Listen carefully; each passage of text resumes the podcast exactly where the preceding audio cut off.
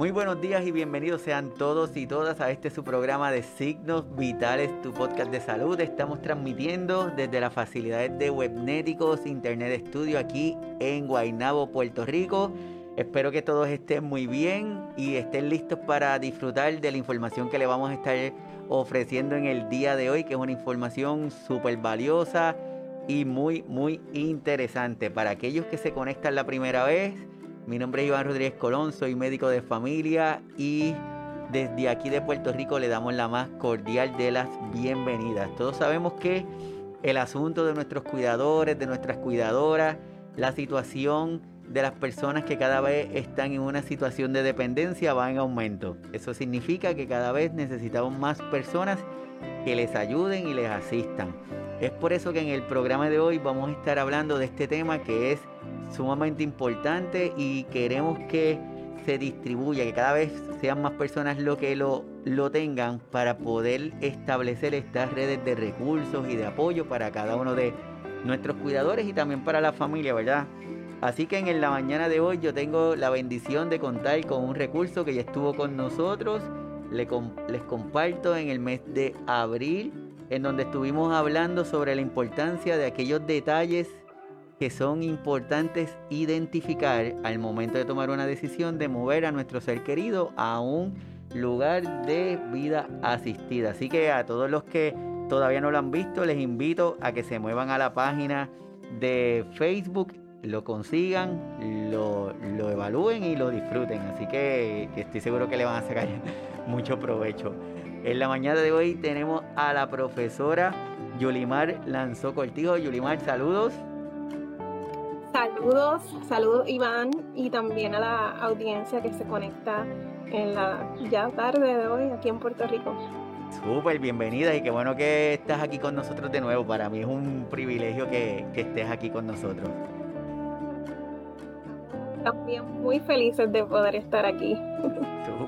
La profesora Yulimar Lanzo Cortijo es profesional de las ciencias de la familia y del consumidor, gerontóloga y salubrista en desarrollo. Posee un grado de bachillerato en educación de ecología familiar y una maestría en ecología familiar de la Universidad de Puerto Rico, recinto de Río Piedras. Actualmente cursa estudios doctorales de en salud pública con concentración en determinantes sociales de la salud en la Universidad de Puerto Rico, recinto de ciencias médicas. Ha participado en la creación y el desarrollo de grupos de apoyo de cuidadores informales en la comunidad. Actualmente labora como personal docente de la Universidad de Puerto Rico, recinto universitario de Mayagüez, en el Colegio de Ciencias Agrícolas bajo el programa educativo del Servicio de Extensión Agrícola en municipios de Canovanas y Loíza. Y fue galardonada con el Premio Novata del año 2018 y el Premio Proyección en los medios del 2021. Así que de verdad estamos de lujo contigo, Yulimar. Gracias, muchas gracias. Para todos aquellos que todavía no han visto el episodio que le estamos refiriendo anterior, ¿nos puedes dar qué es un profesional de las ciencias de la familia y del consumidor? Sí, las profesionales de ciencias de la familia y del consumidor mayoritariamente somos mujeres eh, eso tiene muchas razones, ¿verdad? Es que en, los inicios de nuestra profesión estaba enfocado en, lo doméstico, en la mujer particularmente, pero ha ido desarrollándose y nuestra profesión realmente eh, está enfocada en ayudar a las personas a desarrollar su máximo potencial, destrezas, ¿verdad? Que le ayuden, que guíen su vida eh, en las diferentes etapas de su desarrollo. Eh, es por eso que integramos varias áreas de énfasis eh, que tocan eh, la alimentación y la nutrición, el desarrollo humano, las relaciones familiares, aspectos sobre la vivienda, el ambiente, la ropa y el campo textil y bueno, administración de los recursos familiares, personales y, y ambientales, ¿verdad? pero lo que buscamos es que las personas conozcan y entiendan cómo dónde están sus recursos, cómo los pueden utilizar para desarrollar un mayor bienestar. O sea que definitivamente la función es vital porque, como hemos dicho en otros episodios, hoy día el cuidado, la salud, está buscando medidas, métodos, sistemas que vayan a integrar servicios para tratar de obtener el mayor beneficio. Así que es sumamente importante. sabemos que los grupos de apoyo ofrecen una misión, tienen una función. Cada hay grupos de apoyo para diferentes situaciones, diferentes grupos. Te quiero preguntar, ¿cuán importante es un grupo de apoyo? Pues en este caso de cuidadores y cuidadoras, ¿cuán importante es la presencia de ese grupo de apoyo para, para cada uno de ellos? Los grupos de apoyo son esenciales, eh, son un componente importante del desarrollo social y la cohesión social. Los seres humanos nos necesitamos unos a otros y en este caso los grupos de apoyo generan espacios de oportunidad para el intercambio de experiencias y el fortalecimiento mutuo, ¿verdad? En términos sociales y emocionales. Cuando nos conectamos con otras personas, podemos descubrir nuevos recursos, podemos compartir las estrategias que nos han funcionado y podemos, en medio ¿verdad? de las limitaciones, superar ¿verdad? muchas barreras. Súper, tengo, es importante porque tenemos personas que dicen, no, pero ¿para qué yo tengo que conectarme con un grupo de apoyo si lo que van a decir allí ya yo lo sé o qué me pueden ofrecer? Y no, lo que es, de una manera u otra, yo digo que es ese intercambio en donde tú ofreces información, pero recibes información. A veces tenemos una duda que no la queremos compartir con nadie y quizás en el grupo de apoyo alguien dijo, mire, es que me pasó esto y hice esto en particular y me funcionó y ese intercambio es vital. También la pandemia, Yulimar, como que nos ha expuesto a otra realidad. Primero, los grupos de apoyo eran a tal hora, en tal lugar, en tal día, pero no todos nuestros, no todos nuestros cuidadores y cuidadoras tienen la opción de moverse. Y esta pandemia ha creado este, este otro espacio, esta nueva forma de esa conexión. ¿Cómo tú ves que la pandemia ha ayudado en estos grupos de apoyo a, integrar esta nueva forma? Tiene sus retos y también tiene sus oportunidades, la virtualidad y, y, la distancia, ¿verdad? Estas herramientas que tenemos hoy día. Yo creo que yo lo veo por el lado positivo, porque si no tuviéramos la tecnología, eh, e, el panorama sería un poco más complicado. Creo que es una excelente oportunidad. Eh, han surgido eh, muchos recursos educativos que han podido alcanzar a un sinnúmero de personas y yo creo que esa es la parte más importante, que, que llegue la información, que se pueda dar el intercambio, así sea presencial o sea a la distancia, es valorado. Qué bueno, qué bueno. Sí, yo, yo estoy de acuerdo contigo porque tenemos que ir evolucionando, las personas tienen necesidades, tal vez son las mismas necesidades, pero la intensidad ha cambiado con esto de la pandemia. Antes podían salir, ahora no, eh, ya sabemos que estamos en esta, este nuevo resurgir, como tratar de retomar la, nuestra antigua normalidad, pero como quiera tiene sus retos. Recursos y apoyo, Yulimar, ¿qué tenemos para, qué tenemos que hablar de eso? como bien decíamos, nos necesitamos, ¿verdad? Y necesitamos recursos importantes cuando somos eh, personas cuidadoras para que esa experiencia no, no desemboque, ¿verdad? En, en una sobrecarga o, en, o que se comprometa, ¿verdad? La salud eh, como cuidadores. Así que cuidar eh, realmente es em, tiene que verse apoyado realmente, ¿verdad? Por el grupo social donde nos encontramos, nuestro Estado, ¿verdad? Debe proveernos esas herramientas que necesitamos para que nuestro proceso sea eh, manejable, ¿verdad? Perfecto. Estos grupos de apoyo, estos, cuando hablamos de cuidadores, hablamos para todos aquellos que se estarían conectando con nosotros la primera vez, hablamos de cuidadores profesionales hablamos de cuidadores no profesionales, eh, cuidadores informales. ¿Cuál es la diferencia de, estos cuidadores? La diferencia radica en que el cuidador formal recibe una, paga, ¿verdad? Tiene una, está dirigido a cuidar a alguien a, eh, a, través de un contrato, ¿verdad? Sea a través de una institución, un hospital, eh, son los enfermeros, son las amas de llaves, hay un pago, ¿verdad? Hay una remuneración económica como parte de ese proceso. Cuando se trata del cuidado informal, eh, eh, se trata de allegados y familiares y lo importante aquí es que entonces hay que pasar por un proceso de aprendizaje sobre cómo voy a manejar esta nueva, esta nueva realidad como cuidador. Mientras que los cuidadores formales han pasado por un proceso de capacitación para poder responder a esas necesidades de asistencia que le van a brindar a las personas que cuidan. Perfecto, perfecto. Recursos y apoyo en el cuidado informal de personas de edad avanzada. ¿Qué nos tienes que contar? Bueno, la realidad es, doctor Iván, que cuidar es una experiencia diversa. Para algunas personas puede ser sobrecarga, para otros puede ser eh, eh, algo normal, ¿verdad? O para algunos puede ser genial. En mi experiencia trabajando con personas me puedo dar cuenta que muchas personas disfrutan el proceso de cuidar. Eh, y, realmente el agotamiento viene como parte de muchos elementos, pero entre ellos la falta de apoyo.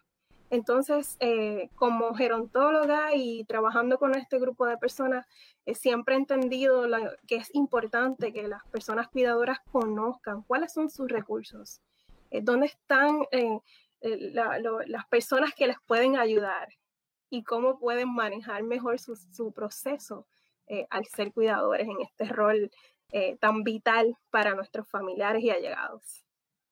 Así que eh, realmente cuidar demanda apoyo social y demanda planificación.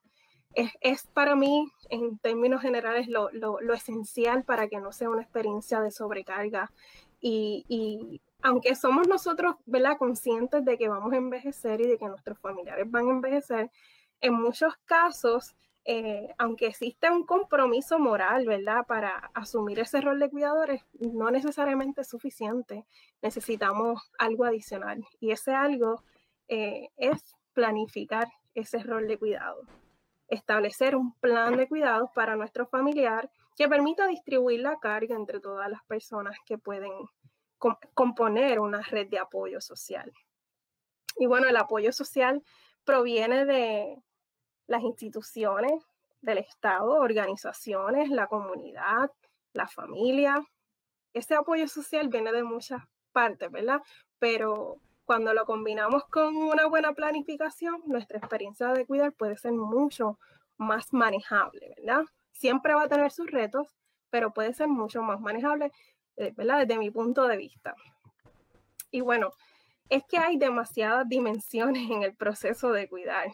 Sabemos que está la dimensión financiera, está la dimensión legal, los aspectos culturales, porque es una gran demanda ser eh, persona cuidadora. Por lo general, las mujeres asumimos ese rol de cuidar, pero está íntimamente ligado a, la cultura, a cómo, cómo se ve el proceso de cuidar. Y qué bueno que en los últimos tiempos eso ha cambiado. Hay muchos hombres que actualmente asumen el rol de cuidadores, pero en su mayoría son mujeres. Y eso es un aspecto, ¿verdad? Bien cultural, eh, bien social. está también la, no sé si querías decir algo, pero está también la dimensión familiar.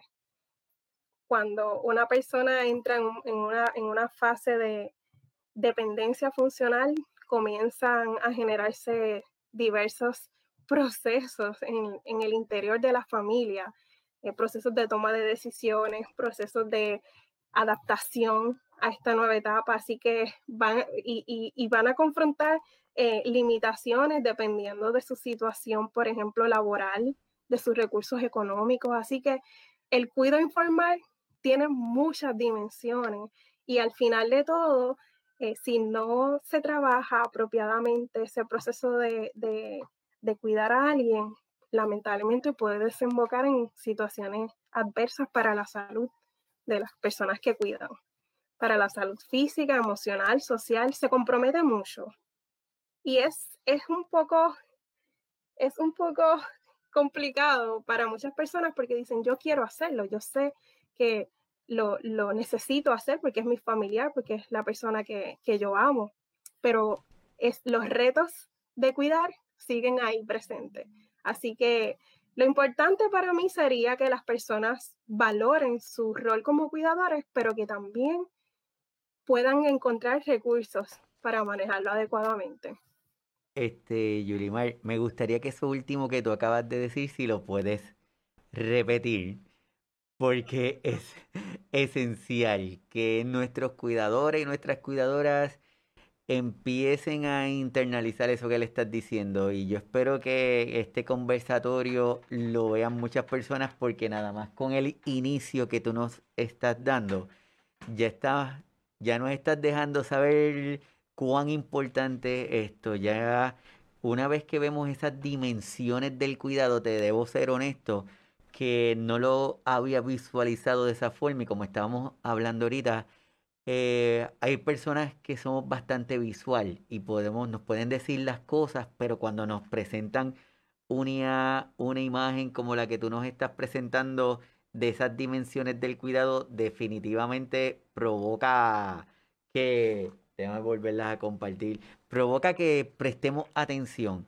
Y cuando vemos un cuidador informal, como tú dices, que no recibió esa educación, que se enfrentan a estas seis áreas que tú nos estás presentando aquí, definitivamente que lo tenemos que mirar de otra forma a nuestros cuidadores. Es correcto, Iván.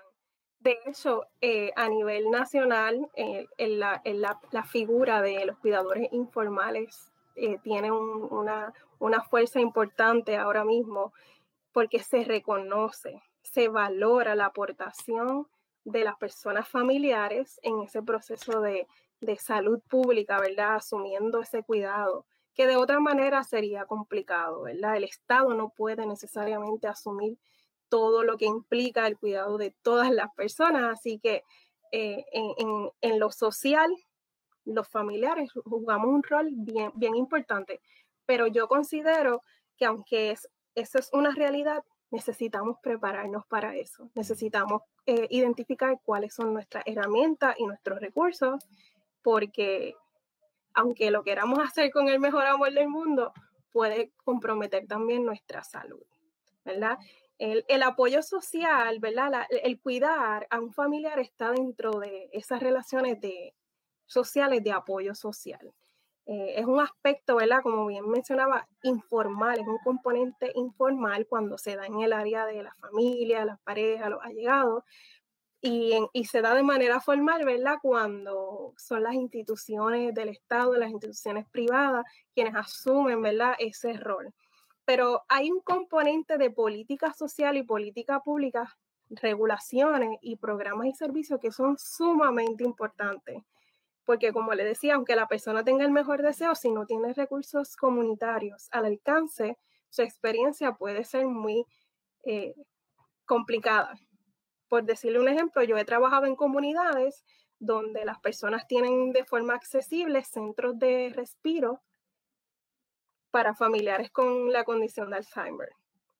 Y eso es un plus, pero hay muchas comunidades que no lo tienen, así que la experiencia de ese cuidador que tiene un recurso profesional al alcance en su comunidad, que puede detenerse y respirar, pues es diferente al que, a, la persona que está en una comunidad donde no puede accesar ese recurso. Por eso ambas, ambos niveles, ¿verdad? el informal y el formal, juegan un rol esencial para, para el bienestar de los cuidadores. Como les decía, la, la, los cuidadores, ¿verdad? Informales, eh, representan actualmente eh, una de las prioridades eh, a nivel nacional, por lo menos en Estados Unidos, porque sé que hay personas que nos acompañan de, de otros espacios, de otros lugares, de América Latina, pero en Estados Unidos, desde el 2015, en la conferencia que se da en, en la Casa Blanca, donde se determina cuáles son esos enfoques que va a tener la nación respecto a los adultos mayores, pues se determinó en ese momento como segunda prioridad, o sea, como dentro de las tres primeras prioridades, eh, que los cuidadores necesitaban apoyo. Por lo tanto, como resultado de esto, eh, se, se, pusieron al alcance de las personas muchos más recursos, se, se abrieron fondos para brindarle servicios directamente a las personas en las comunidades, que en nuestro caso quienes reciben esos fondos es la oficina de la Procuradora de las Personas de Edad Avanzada, quien administra esos fondos también los distribuye a los municipios y pueden llegar entonces estos servicios a las personas. Y ellos también brindan servicio directo de apoyo a los cuidadores. Pero eso es como resultado de ese enfoque eh, a nivel nacional. Si esa decisión no hubiese ocurrido, pues estaríamos igual, ¿verdad? Como antes del 2015, que no había necesariamente eh, recursos. Ahora bien, hay diferentes formas del apoyo social y el Estado puede proveerlo, así como la familia, está el apoyo material, ¿verdad? Que tiene que ver con dinero, con el alojamiento, con la comida, con las ropas, con los servicios. Y está el apoyo instrumental, que ya va más directamente ligado a ese proceso de asistencia física, de transportación, de cuidado, de labores domésticas, todo lo que una persona con dependencia funcional no puede realizar. También está el aspecto cognitivo, porque todos los días aprendemos algo nuevo, ¿verdad? Y la información, cuando estamos asumiendo un rol como cuidadores, es bien importante. Y eso es lo que estamos haciendo aquí en Signos Vitales, apoyar socialmente con información que puede ser útil para los cuidadores. Pero también en el área cognitiva vemos que están los consejos, eh, el intercambio de experiencias, que eso se da mucho en, en, los grupos de, en los grupos de apoyo. Y bien importante, el apoyo emocional. A veces no necesitamos que nos den dinero, no necesitamos que nos cuiden al, al familiar, lo que necesitamos es alguien que nos diga, lo estás haciendo bien. Alguien que sepamos que si pasa algo lo podemos llamar y nos puede eh, brindar apoyo. De hecho, cuando realicé la investigación en, el 2015 con adultos mayores que también tenían el rol de cuidadores, descubrí que el apoyo era un elemento mitigante de la sobrecarga. Prácticamente eh, de mis participantes de estudio, ninguno me expresó sobrecarga, no, no descubrimos sobrecarga, descubrimos que tenían, si tenían apoyo, la experiencia podía ser mejor. Mm. Así que en esos niveles, ¿verdad? Está lo que es el apoyo social. Y eso que acabas de decir es bastante congruente con algunos de los estudios que uno ve, incluso hasta uno se puede llegar a sorprender que en algunos de los estudios una gran, una gran cantidad de los cuidadores y de las cuidadoras expresan no, sentir, no sentirse sobrecargados. Pero cuando miran es que cuentan con ese grupo de apoyo, la familia, los vecinos juegan un rol súper importante, como tú estás diciendo. Mucho de. Yo siempre digo que Papito Dios nos dio una boca y dos oídos, o sea, las dos orejas, para que cuando tú vas a ver a un paciente, vas a ver a un cuidador, escúchalo, porque probablemente lo que él necesita es que lo escuchen para bajar un poquito los niveles de intensidad y de estrés. Y lo otro que estás comentando que es muy importante, bueno, me gustaría dos cositas que me, que me ayudara. Una, la cantidad de cuidadores varones que se están incorporando este rol de cuidar cada vez va en aumento. Pero se mantienen desde una distancia porque todavía existe esto de, los de los roles. Quien cuida son las mujeres, los hombres no cuidan. Entonces un varón que cuida lo ven como que extraño. Así que eh, están cuidando tras de que están cuidando la carga que tienen de cuidar, más ese, esa visión eh, que tiene la sociedad en cuanto a ellos? ¿Qué, qué, has encontrado ahí? Bueno, son estereotipos sociales. Hay hombres que realmente hacen una excelente labor como cuidadores. Eh, hay de todo, ¿verdad? Ciertamente ah, estamos entrando en procesos de eh, transformación social en los que, desde mi punto de vista, la perspectiva de género juega un rol esencial, ¿verdad? Eh, y me parece a mí como educadora que es importante que desde temprana edad comencemos a, a establecer, ¿verdad? Que todos podemos compartir las responsabilidades domésticas y de cuidado, porque son importantes. Cuidar, por ejemplo, a una persona que está en el hogar eh, para que tenga una mejor calidad de vida, si, si no hubiese esa cuidadora ahí, ¿qué ocurriría con esa paciente? ¿Qué ocurriría? pues esas preguntas, ¿verdad? No las tenemos que hacer para poder darle ese valor que realmente tienen los cuidadores y las cuidadoras. Y mi, ¿verdad? Lo que yo motivo es a los hombres a que se atrevan y que lo hagan, porque eh, son, como muy bien mencioné, son muchas dimensiones también en el aspecto emocional.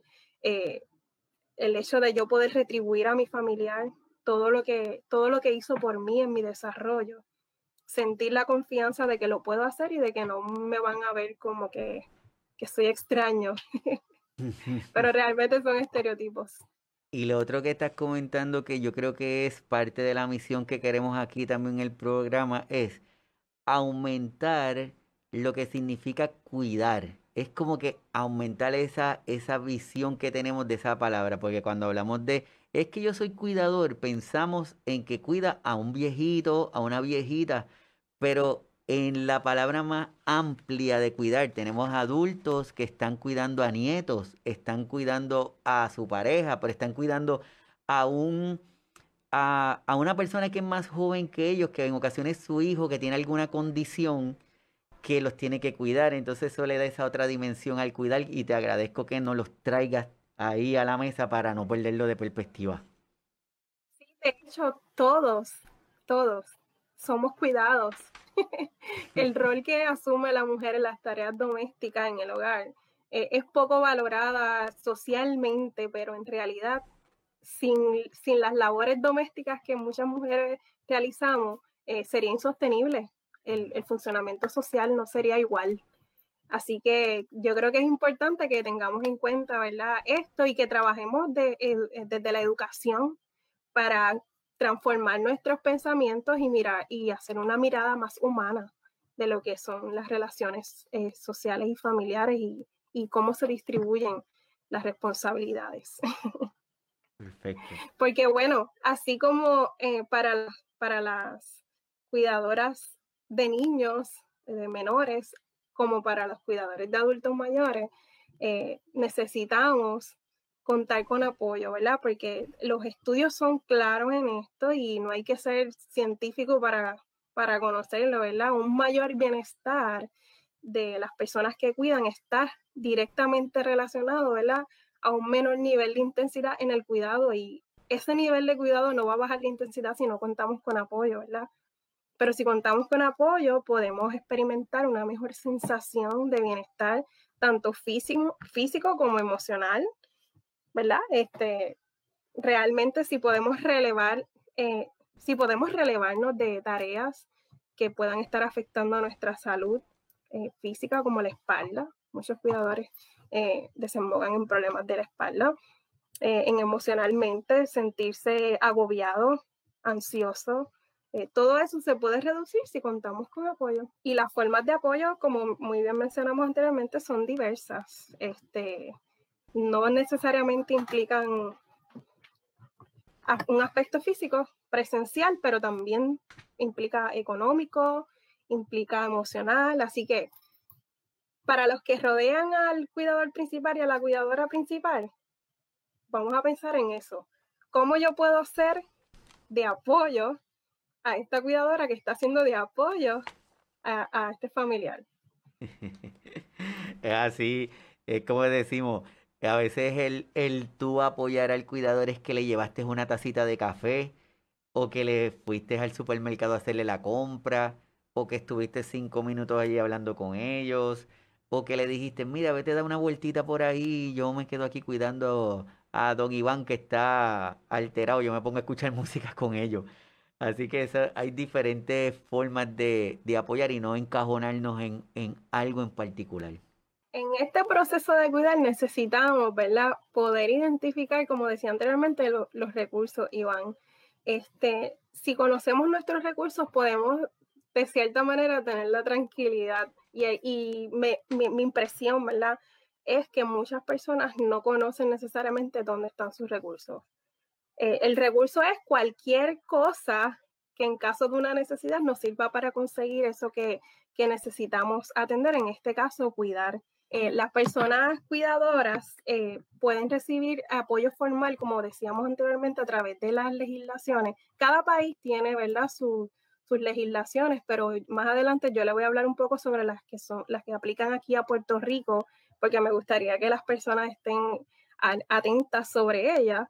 Eh, pero en, los recursos formales también tenemos programas dirigidos, tenemos servicios profesionales, tenemos capacitación. Todo eso junto pueden hacer que la, experiencia de cuidar sea mucho, mucho más manejable. Y está entonces estas otras fuentes de recursos que son el apoyo familiar, la comunidad, que ahí encajan los grupos de apoyo, y las propias capacidades personales, ¿verdad? Que yo las puedo desarrollar a mi máximo potencial dependiendo, ¿verdad? De, de qué recursos yo, yo ubique. Pero la persona cuidadora en sí mismo es una fuente de recursos y eso es importante que lo sepan. Cuando hablamos de las legislaciones, eh, ya les había anticipado que tienen un rol bien importante. En el caso de Puerto Rico, contamos, por ejemplo, con el Código Civil de Puerto Rico, que se actualiza de, cada tanto, ¿verdad? Pero siempre ha mantenido eh, este concepto de la obligación alimentaria entre parientes. Es decir, eh, hay, ¿verdad? hay, una, hay una área ¿verdad? dentro del Código Civil de Puerto Rico que dice, si tu familiar necesita alimento, te corresponde hacerlo. Entonces, eso va a ir en un orden, ¿verdad? De consanguinidad, primero la pareja, luego los hijos, luego los, los padres y luego entonces los hermanos. Y llega hasta ahí. Pero entonces, si no hay ninguno de estos, en un segundo, después del segundo nivel de consanguinidad, le correspondería, ¿verdad? Por mandato de tribunal. Todo esto ocurre por mandato de tribunal. Valga, ¿verdad? La aclaración pero hay una obligación por ley de proveer alimento, ¿verdad? Y el alimento es más que comida. El alimento, según esta ley, tiene que ver con todo lo que se necesita para tener bienestar, ¿verdad? Todo lo que es indispensable para el sustento, para la vivienda, para la, para la vestimenta, para la recreación y para la asistencia médica de una persona. Ahora bien, eh, pocas personas recurren a este recurso legal. Muchas personas asumen el rol de cuidadores, pero no evalúan si están distribuyendo adecuadamente entre todas las personas que les corresponde, ¿verdad? Eh, proveer alimentos, sustento y todo lo que acabo de mencionar. Es por eso que se desarrolla más adelante otra legislación que les voy a mencionar, pero es bien importante que sepan que si un tribunal determina la obligación alimentaria, si no se cumple, hay una pena. Y eso está establecido en el Código Penal. ¿verdad? Este Código Penal lo que va a hacer es proveer unas protecciones para las personas de edad avanzada, tipificando como delito, por ejemplo, el incumplimiento con esa obligación de alimentar, eh, el abandono, ¿verdad? Y la negligencia en el cuidado de las personas de edad avanzada. Y pues, esto puede tener eh, consecuencias eh, directas para la persona que no cumpla cuando un tribunal determinó que, que así lo debe hacer. Y está la Carta de Derechos. ¿Y por qué yo escribo aquí la Carta de Derechos? Bueno, yo la incluyo porque me parece que si estamos conscientes de cuáles son los estándares en el trato hacia las personas de edad avanzada, pues tendríamos tal vez la confianza, por ejemplo, de relocalizar a nuestro familiar cuando ya no podamos, ¿verdad? Si ya no puedo cuidar a mi familiar, puedo sentir la confianza de que el Estado va a proteger a mi familiar aún esté en una institución eh, privada y no esté en mi casa, ¿verdad? Y eso es importante porque está protegido en la Carta de Derechos. Pero mira, Iván, una de, de uno de los aspectos más importantes, ¿verdad?, que les quiero compartir sobre las legislaciones es esta ley 168 del 12 de agosto del 2000, porque esta es una posición del Estado sobre qué debe ocurrir en ese proceso de cuidar. Esta ley se, conoce como la ley para el fortalecimiento eh, del apoyo familiar y el sustento de las personas de edad avanzada. Y lo que hace esta ley es distribuir equitativamente y justamente y razonablemente la responsabilidad de alimentar entre todos los parientes. Y lo que hace entonces esta ley es facultar a un programa que se llama Prospera para que sirva como mediador en ese proceso para que las relaciones familiares no se vean alteradas como parte de esa imposición de la ley de que tienes que proveer alimento y cuidado a tu adulto mayor. Pues se crea este organismo que se llama Prospera, que entonces lo que va a hacer es servir como mediador para establecer conexiones entre las personas, las partes que les corresponde alimentar y antes de ir al tribunal, dialogarlo y si no prospera, si no sale nada positivo de ese diálogo y de esa mediación, entonces se recurre al tribunal, se les brinda apoyo a los familiares para ir al tribunal eh, se les brinda ayuda legal para que entonces puedan reclamar lo que les mencionaba anteriormente de las legislaciones, de esa obligación de alimentar. Y para mí esto es un, eh, paso excelente, ¿verdad?, de, nuestro país. Me parece que es eh, importante que esté este recurso donde las personas pueden llegar a acuerdos sobre cómo van a cuidar a sus familiares. ¿Qué te parece a ti, Iván? me parece excelente y me parece excelente la forma que lo estás trayendo por lo, por lo que te dije hace un ratito. Nosotros somos bastante visuales y muchas veces podemos saber que existen unas leyes y que existen unos mecanismos, pero la forma en que lo estás trayendo de verdad que para mí es espectacular cómo lo estás haciendo, porque nos estás permitiendo que no solamente que existen, sino es que no tiene que ser de una manera accidentada ni atropellada, porque la intención no es crear incomodidad en ese núcleo familiar, al contrario, lo que necesitamos es que el núcleo familiar se integre, ayude al que es el cuidador ese principal de, de esa familia y que en ocasiones también nuestro propio viejito, nuestro propio familiar, es el que está viendo la situación y como hace algunos episodios atrás hablamos de maltrato de nuestras comunidades de adultos, a veces hasta el mismo, hasta nuestro mismo familiar se queda con ese nivel de maltrato porque puede sentir y dice, no, bendito, sí, es que, bendito, sí, es que, es que mi hijo trabaja tanto y él lo que único puede venir es una vez al mes, pues eso es lo que viene. Y si no, pues tampoco. Entonces, nosotros mismos nos vamos justificando. Así que de verdad que, es maravilloso como, como, lo estás trayendo y te lo agradezco. Esta legislación es excelente, esta legislación es súper excelente porque eh, lo que va a determinar es, por ejemplo, si usted no puede estar presente para el cuidado de su familiar porque vive en otro estado, vive en otro país, no está cerca, pero tiene una responsabilidad de proveerle el alimento, el cuidado que sea necesario.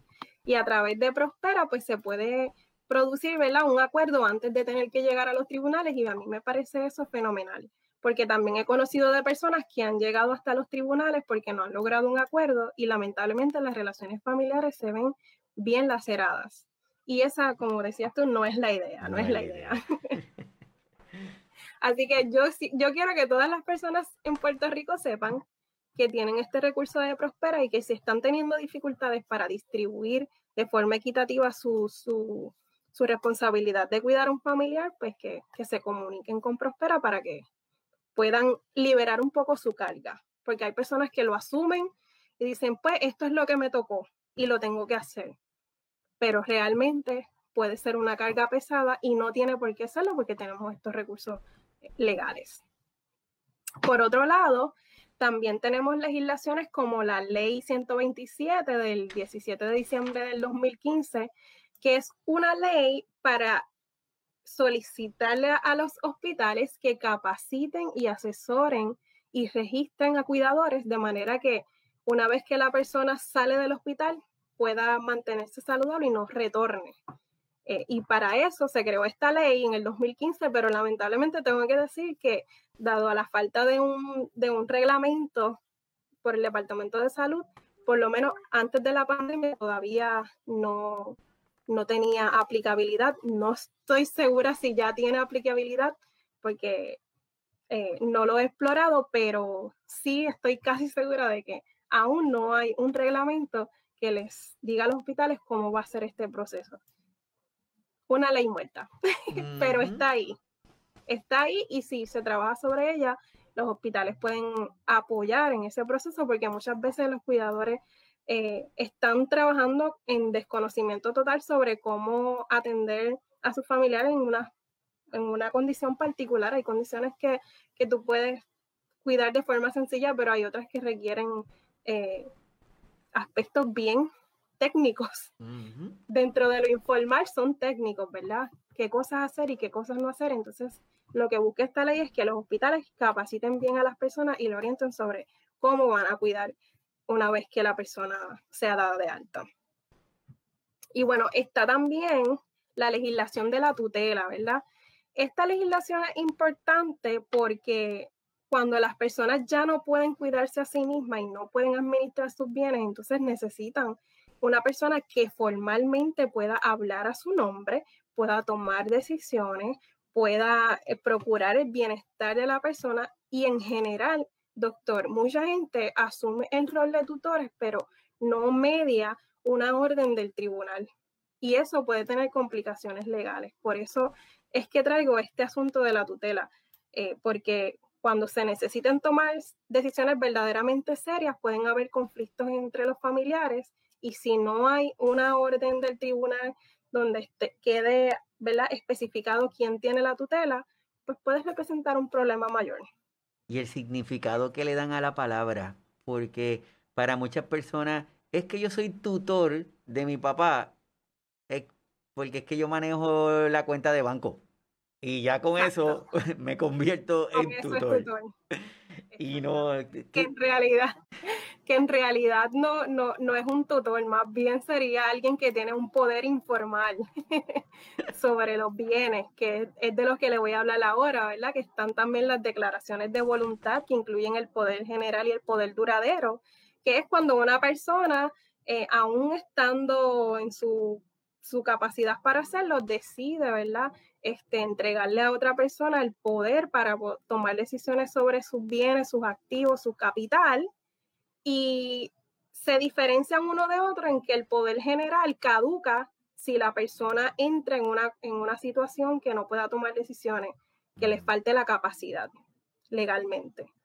O por ejemplo, si, si es una persona que le padece Alzheimer, ahí caduca el poder general. Ya no puedes tomar decisiones sobre los bienes de esa persona que te los había entregado. Ahora, si es un poder duradero, ese, esos, ese manejo de los bienes puede continuar, ¿verdad? Aunque la persona esté en una condición comprometida de su capacidad. Ese tema que está trayendo la, la profesora Yulimar definitivamente es un asunto de, de discusión de mucho tiempo porque y si se, yo creo que lo que nos está dando la doctora, yo creo que, yo espero que este, este episodio lo vean y lo escuchen y lo escuchen, porque la información está espectacular. Pero yo creo que todos y todas debemos tomar la decisión de tener nuestro, nuestras directrices, tener este, poder haber identificado a la persona que se va a hacer a cargo, no esperar al momento de la dificultad para hacerlo, sino es prepararnos antes para poder tomar esas decisiones. Eso es correcto, sobre todo cuando hay propiedades y bienes de alto, ¿verdad? De alto valor, se puede tornar una, una situación complicada entre familiares. O, por ejemplo, en algún momento, en, en cuanto a las directivas anticipadas, por ejemplo, en algún momento mi mamá me pudo haber dicho algo a mí y en otro momento le dijo algo diferente a mi hermana y cuando llega el momento de la situación adversa de salud, ¿qué decisión vamos a tomar si mi hermana tiene una posición y yo tengo otra? Entonces se generan conflictos internos familiares por, la, por no haber utilizado ¿verdad? estos recursos de, de directrices anticipadas. Y lo que queremos es que las familias eh, pasen por un proceso que sea eh, manejable. Voy a utilizar la palabra manejable, ¿verdad? Porque siempre va a ser un proceso diverso, para algunos fuerte, para otros más, más, más ligero. Ahora bien, hay otras legislaciones sumamente interesantes y como les digo, esto puede variar de país en país, pero en Puerto Rico hay, una, unas leyes que, son de acomodo en los servicios y, por ejemplo, la fila de, servicio expreso para adultos mayores se convierte también la fila expreso para los cuidadores para las personas que están a cargo de alguien eh, con dependencia funcional, ¿verdad? Así que se les cede el turno de prioridad para que puedan entonces eh, hacer los trámites más rápido porque el cuidador o la cuidadora tiene muchas cosas que hacer así que no puede darse el lujo de, de hacer una fila normal porque verdaderamente su, su familia lo necesita cerca. Entonces, esto es una ley que a mí me parece genial, ¿verdad? Mm. También están los subsidios, que por ejemplo, eh, cuando hay equipos electrónicos en, en la vivienda, se, le, se, les aplica un subsidio, ¿verdad? Que reduce el costo de, de la electricidad y esto también aplica cuando la, la, vivienda no es del adulto mayor, sino que es de quien lo está cuidando. Lo único que necesitan es presentar las evidencias y se determina si les aplica este subsidio. Así que económicamente vemos ahí un, alivio. Y así sucesivamente, Iván, hay muchos servicios eh, a nivel público que nos pueden igualmente ayudar y que a veces responden a estas legislaciones. Por ejemplo, aquí en Puerto Rico tenemos la oficina de la Procuraduría de las Personas de Edad Avanzada y en materia de cuidadores eh, hay muchos programas que aplican, ¿verdad? aquí en la oficina de la Procuraduría. Por ejemplo, ellos tienen el programa de nutrición eh, y alimentos que les lleva comidas preparadas de desayuno y de almuerzo, me parece que de merienda también, a las personas que están en su hogar. Así que, mira, ya no tendría que cocinar para mi adulto mayor porque le llevan la comida a su casa solamente se requeriría poder registrarse ¿verdad? en esos servicios que por lo general eh, los administran o los brindan los centros de actividades múltiples en los municipios, los centros para personas de edad avanzada. Así que sería cuestión de ir allí, registrarse y listo, ya tenemos alimentos para nuestro familiar y sobre todo alimentos que, que cumplen ¿verdad? Con, con criterios y estándares importantes de salud para las personas adultas mayores, que no es cualquier comida. Y eso está excelente. Ellos también tienen el programa de apoyo al cuidador familiar, que busca también proveerles respiro, eh, asistencia. Son horas limitadas y no necesariamente aplica para todo el mundo porque los fondos son limitados, pero sí para, para personas que cumplan con ciertos criterios se les brinda ¿verdad? apoyo en las tareas de cuidado, eh, se, le, se le asignan personas cuidadoras o amas de llaves por cuatro horas diarias durante un tiempo y eso les brinda respiro. Y esto directamente está relacionado a esa política nacional que les había mencionado anteriormente, porque de ahí es que vienen esos fondos. Como, como parte de esa decisión a nivel nacional, se liberan estos fondos que los administra la Procuraduría de las Personas de, de edad avanzada aquí en Puerto Rico. Tienen también programas de capacitación y tienen programas de amigos mayores acompañantes. También tienen los centros de actividades múltiples, así que son recursos importantes que quienes cuidan a un adulto mayor deben ¿verdad? tener en cuenta. Por ejemplo, hay algunos de estos centros de actividades múltiples que combinan sus servicios o tienen centros aliados que brindan respiro específicamente para personas con eh, cuidadores de personas con Alzheimer y eso está súper excelente. Yo he podido observar cómo se llevan a cabo esos servicios y me parece que, que es una contribución muy importante. A veces es, surgen ¿verdad? de fondos municipales, eh, por eso no todos los municipios lo tienen, pero los que los tienen son muy buenos. Sí, es cuestión de empezar a, explorar alternativas, no quedarnos como que surgió esta situación, estoy en mi casa, me convertí en cuidador y aquí se acabó el mundo. Es empezar a explorar alternativas. Hay recursos, hay recursos que pueden aliviar mi carga, ¿verdad? Y puedo eh, distribuir mi carga no solamente con mis familiares, sino con los recursos que ha dispuesto el Estado para eso. Tenemos también otros, ¿verdad? Otros servicios públicos importantes, por ejemplo, el Departamento de la Familia es quien está facultado en ley aquí en Puerto Rico para los procesos de institucionalización, ¿verdad? Ellos tienen también fondos para asumir el, el, costo, ¿verdad? De lo que implica cuidar una persona que ha sido completamente abandonada y que no tiene familiares que les puedan brindar apoyo. Así que las personas adultas mayores aquí en Puerto Rico no se quedan solas.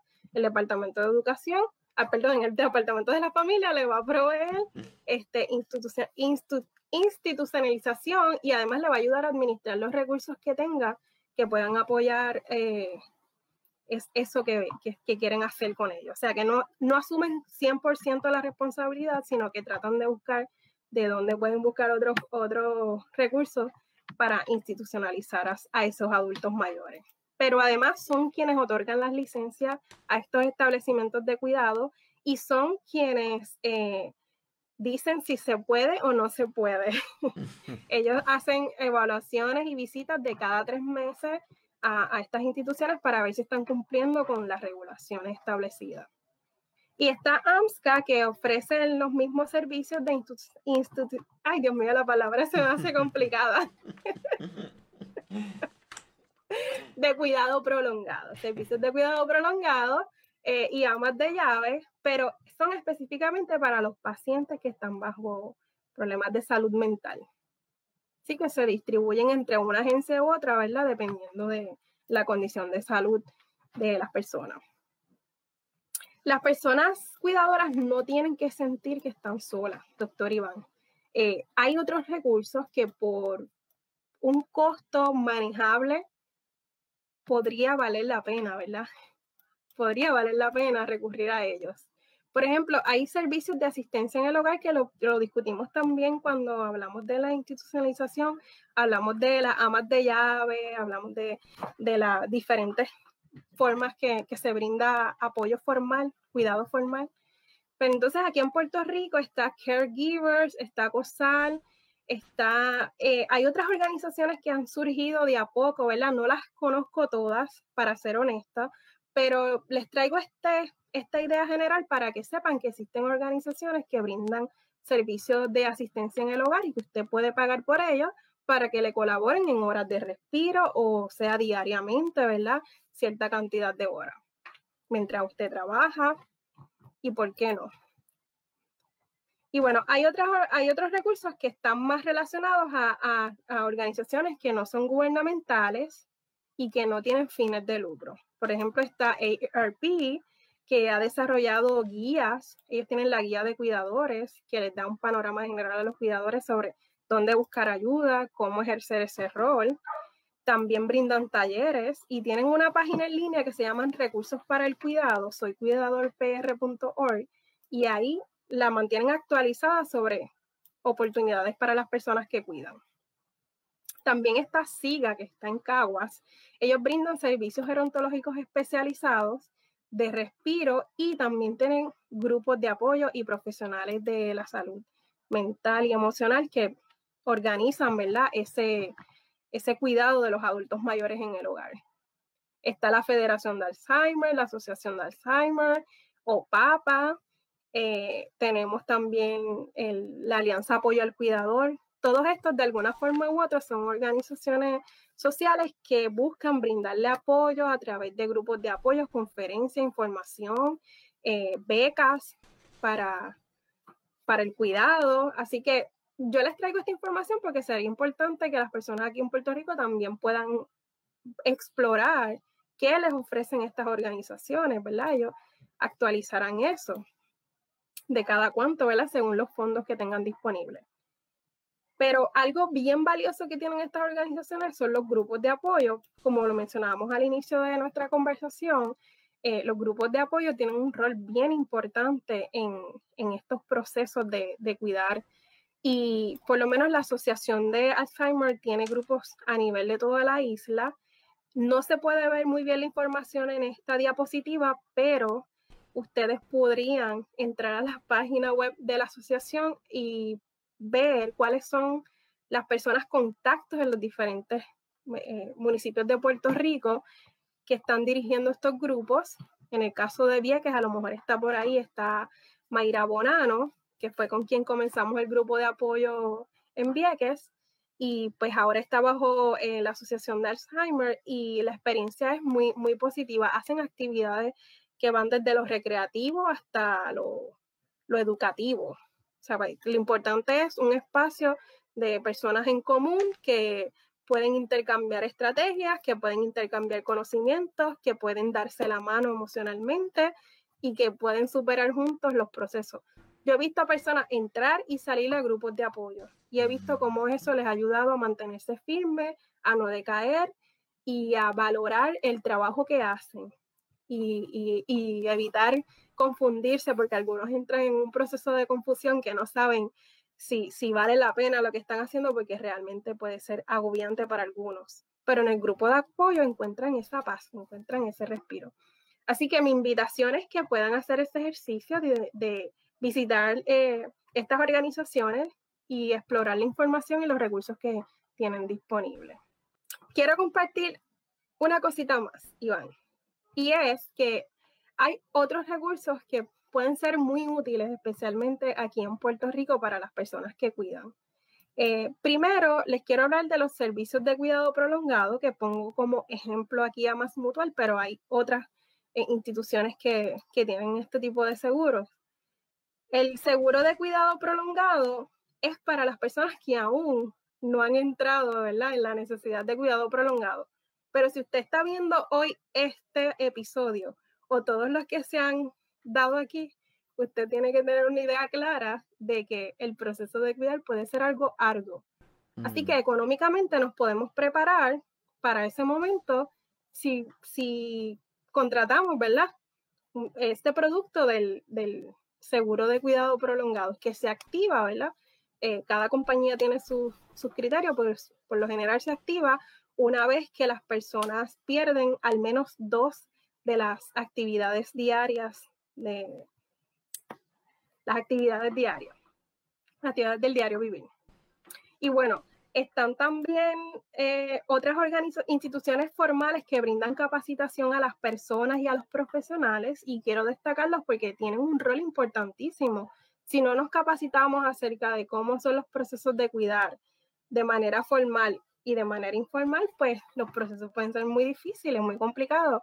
Y ahí está, por ejemplo, el recinto de ciencias médicas que brinda la certificación en destrezas de cuidado. Ahí está también, por ejemplo, Puerto Rico Geriatric Workforce Education Program, que también es del recinto de ciencias médicas y también eh, ofrecen la certificación junto con el programa anterior que lo brindaba en ciencias médicas, pero este año han tenido un rol bien importante en educar a las, a las personas cuidadoras y han tenido sin número de, de capacitaciones en línea para las personas que cuidan y para personas profesionales. Este año también están dando una beca a estudiantes de salud pública, egresados de salud pública, para que se especialicen como gerontólogos. Así que este proyecto, ¿verdad? Este programa lo que hace es fortalecer la fuerza de trabajo y a las familias en cuanto al conocimiento sobre cuidar. Está también el servicio de extensión agrícola, que es para quien yo trabajo. el servicio de extensión agrícola, eh, ayudamos a las familias a desarrollar destrezas de vida que eh, implícitamente, ¿verdad? Están aquí. Por ejemplo, usted necesita conocer cómo manejar sus recursos financieros, usted necesita saber cómo eh, tomar decisiones. El proceso de toma de decisiones parece algo sencillo, pero tiene su metodología, tiene sus estrategias y usted puede aprender a tomar mejores decisiones si participa en cursos de administración de los recursos familiares que nosotros ofrecemos. También tenemos otros cursos como actitud y buen trato al adulto mayor, revalorización del adulto mayor, que ayudan a las personas a, a entender cómo eh, es la vida de una persona adulta mayor y cómo puedo evitar, por ejemplo, maltratarle. Sumamente importante. ¿Cuándo cometo maltrato? ¿Cuál es la línea, verdad? Eso es eh, importante porque hace poquito también estábamos hablando de la, del edadismo, ¿verdad? Que ese maltrato, pero existe un microedadismo y a veces algo tan sencillo como decirle a nuestro familiar bebecito y tratarlo como un niño, el infantilizarlo es un tipo de maltrato, tiene una tiene es un área bien amplia y tiene que haber un acuerdo, ¿verdad?, entre las partes para que eso se dé. Pero lo que está hablando es vital, si nosotros podemos educarnos, o sea, que no es que, que nos convertimos en cuidadores y ahí se acabó todo. Y y hay muchos recursos y quiero aprovechar porque veo que está en el chat eh, eh, lo de la red latinoamericana de cuidadores que tienen una misión increíble, tienen un programa de educación a cada una de las personas, hablan de diferentes aspectos, tratan, tratan de formalizar este cuidado que es vital, que los cuidadores y cuidadoras no se sientan solos, que yo creo que algo que tú nos estás tratando de, de comunicar en la tarde de hoy. No nos podemos sentir solos, existen los recursos, están las formas de tener acceso a ello, es el internet, eh, buscar una llamada si no tengo el internet, es buscar alternativas y no quedarnos como que hasta aquí se acabó y yo voy a ver qué, qué hago. Así que es vital lo que nos estás la diciendo. pausa, hay que hacer la pausa y, y como les, les, presento en la próxima diapositiva, hay que explorar esas oportunidades. Mucha, ¿verdad? pudiera ser mucho mejor si las personas se preparan para ese proceso, pero sabemos que aunque estamos conscientes del envejecimiento, no necesariamente va a ocurrir. Mm. Ahora bien, ya si estás en esa situación, debes hacer la, ¿verdad? la pausa, explorar tus oportunidades ver cuáles son los recursos que están disponibles para ti. A lo mejor te sorprende. A lo mejor tienes la oportunidad de una, una ama de llaves que te brinde respiro por lo menos cuatro horas al día y aún no lo has explorado. Hay que identificar esos recursos y planificar los pasos a seguir para que esa, esa responsabilidad sea compartida, porque cuidar debe ser una responsabilidad compartida y lo hemos visto desde las legislaciones que mencionamos, ¿verdad? Cómo lo establecen de manera formal, pero en lo práctico y en, en el entorno eh, familiar tenemos ese compromiso y muchas personas queremos asumir el, cuidado de nuestros familiares, pues ¿por qué no lo vamos a compartir? Si puede ser la experiencia mucho mejor, no solamente para mí como cuidadora, sino también para la persona que estamos cuidando. Que al final es importante que tenga calidad de vida. Así, que calidad de vida para las, dos, para las dos personas, el que cuida y el que es cuidado, eso es, eso es vital. Así que eh, me parece maravilloso, Yurimar, y que lo que tú nos presentas y de verdad me siento muy bien que, que tú seas parte de nuestro grupo de colaboradores que siempre solamente lo que tengo que hacer es preguntarte y tú dices que sí, aunque esa gente está súper llena pero de verdad te lo, te lo agradezco. Es importante, ese es uno de los mensajes que queremos llevar, que los, los cuidadores, nuestras cuidadores tienen que, tienen que enfatizar en el, en el autocuidado. Si no se cuidan, no pueden cuidar adecuadamente, entonces es importante que, que se cuiden. Saludos a Norma, mi hermana que está conectado. Bueno, saluda a todo todos los que están conectados, que se dan a la tarea de unirse con nosotros a ponerse granito de arena para poder continuar ayudando. Me parece que, es maravilloso. ¿En dónde te podemos encontrar, Junimar?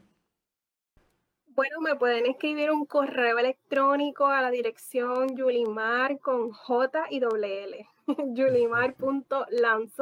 yulimar.lanzo.upr.edu. Ese es mi correo electrónico. Ahí, ¿verdad? La ayuda que yo les pueda brindar, la colaboración que podamos realizar, pues estoy a la orden trato de prepararme y mantenerme al día, ¿verdad? Porque hay muchos cambios, estas legislaciones están constantemente en cambios, eh, se actualizan, el código civil, por ejemplo, se modificó, así que hay que hacer el ejercicio, pero es bien importante que, que sepamos que no estamos solas ni solos en el proceso de cuidar y que hay unos recursos que el Estado ha dispuesto y que podemos establecer mejores relaciones con nuestros familiares y organizar un plan de cuidado para que nuestros familiares estén bien, para que nosotros también como cuidadores estemos mejor. Perfecto. Así que gracias por la oportunidad. Qué bueno, qué bueno, pero todavía no te voy a dejar ir. Porque quiero, quiero saber tu opinión sobre algo.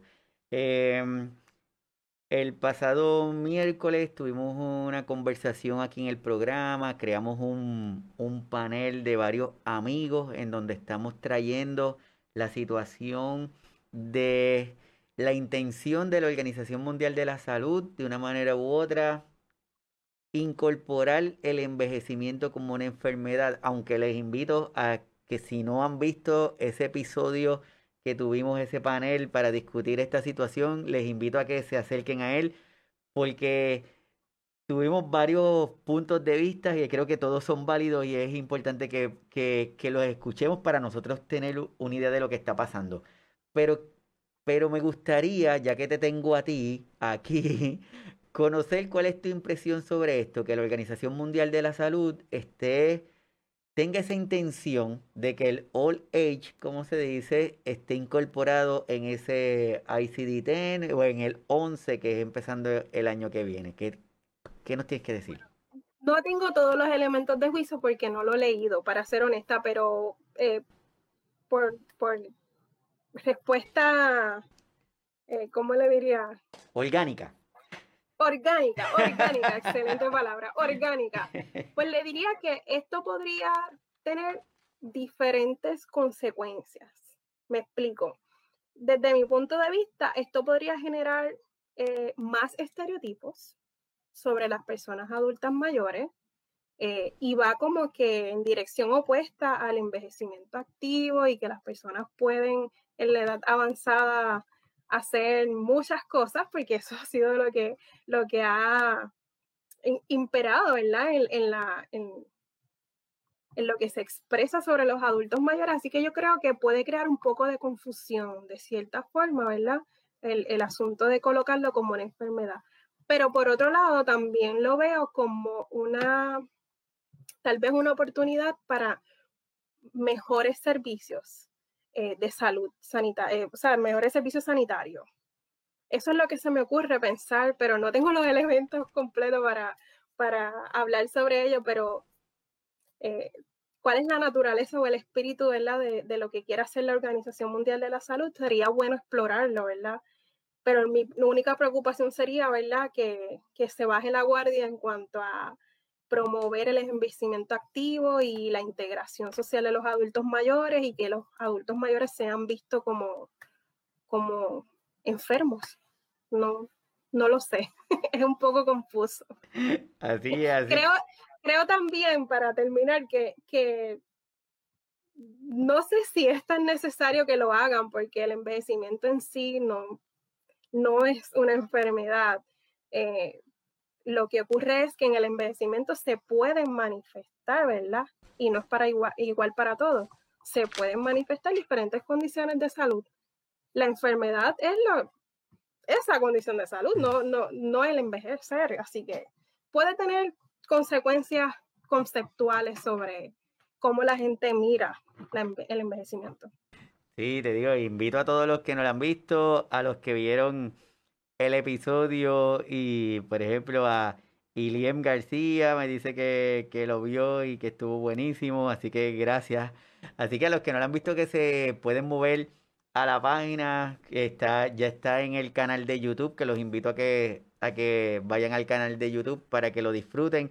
Así que nada, y, y de una manera resumida, para mí estuvo, fue excelente porque tal vez, eh, qué bueno que provoqué esta reacción tuya orgánica, porque resume lo que, lo que ocurre en el panel de alguna manera u otra, todo depende cómo, cómo lo estemos viendo. Y lo importante es lo que siempre hemos dicho y yo creo que lo que tú nos estás trayendo en la mañana, en la tarde de hoy, que es debemos informarnos, no debemos quedarnos con la superficial. Debemos buscar, debemos educarnos, debemos preguntar, pero de las fuentes correctas. No vamos a preguntarle a alguien que no tenga toda la información porque nos va a dar información que no está completa o que no es correcta. Así que debemos movernos a, esos recursos.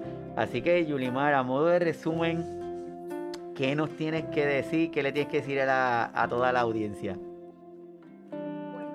Quiero decir a la audiencia que gracias por sacar eh, su tiempo para estar aquí con nosotros hoy, pero sepan algo, si son cuidadores, por favor, eh, hay recursos disponibles que les pueden ayudar a manejar este proceso eh, con más calma para usted y que no sea un proceso que les frustre o que le, o que le afecte, le comprometa su salud. Así que nada, busquemos la, la, la identifiquemos esas oportunidades y vamos a tomarlas para que nuestra experiencia sea mejor como cuidadores. Perfecto, así que a todos los que se conectaron al episodio de hoy, agradecido como todos los sábados, estamos creando contenido con la intención de seguir poniendo nuestro granito de arena para que cada vez tengamos esa información adicional, recursos como la profesora Yulimar, que está disponible, que está dispuesta a ayudarnos. Así que es súper, súper agradecido.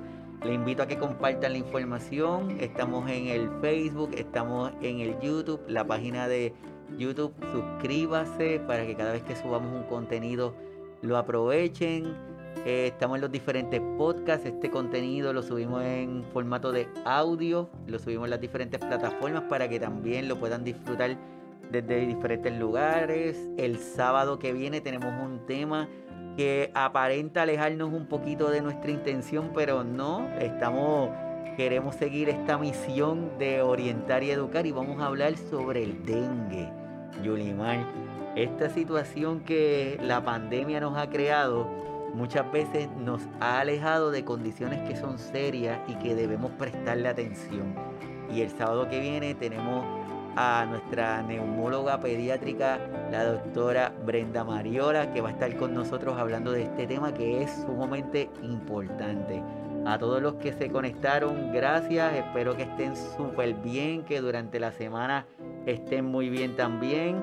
A Yulimar y a toda la familia y todo, a todos nuestros amigos que se conectan desde otros países, gracias a y que nada, sigamos con esta misión de seguir creando mayor contenido y ayudando a más personas. Así que nos vemos el próximo sábado desde aquí, desde Signos Vitales, su podcast de salud.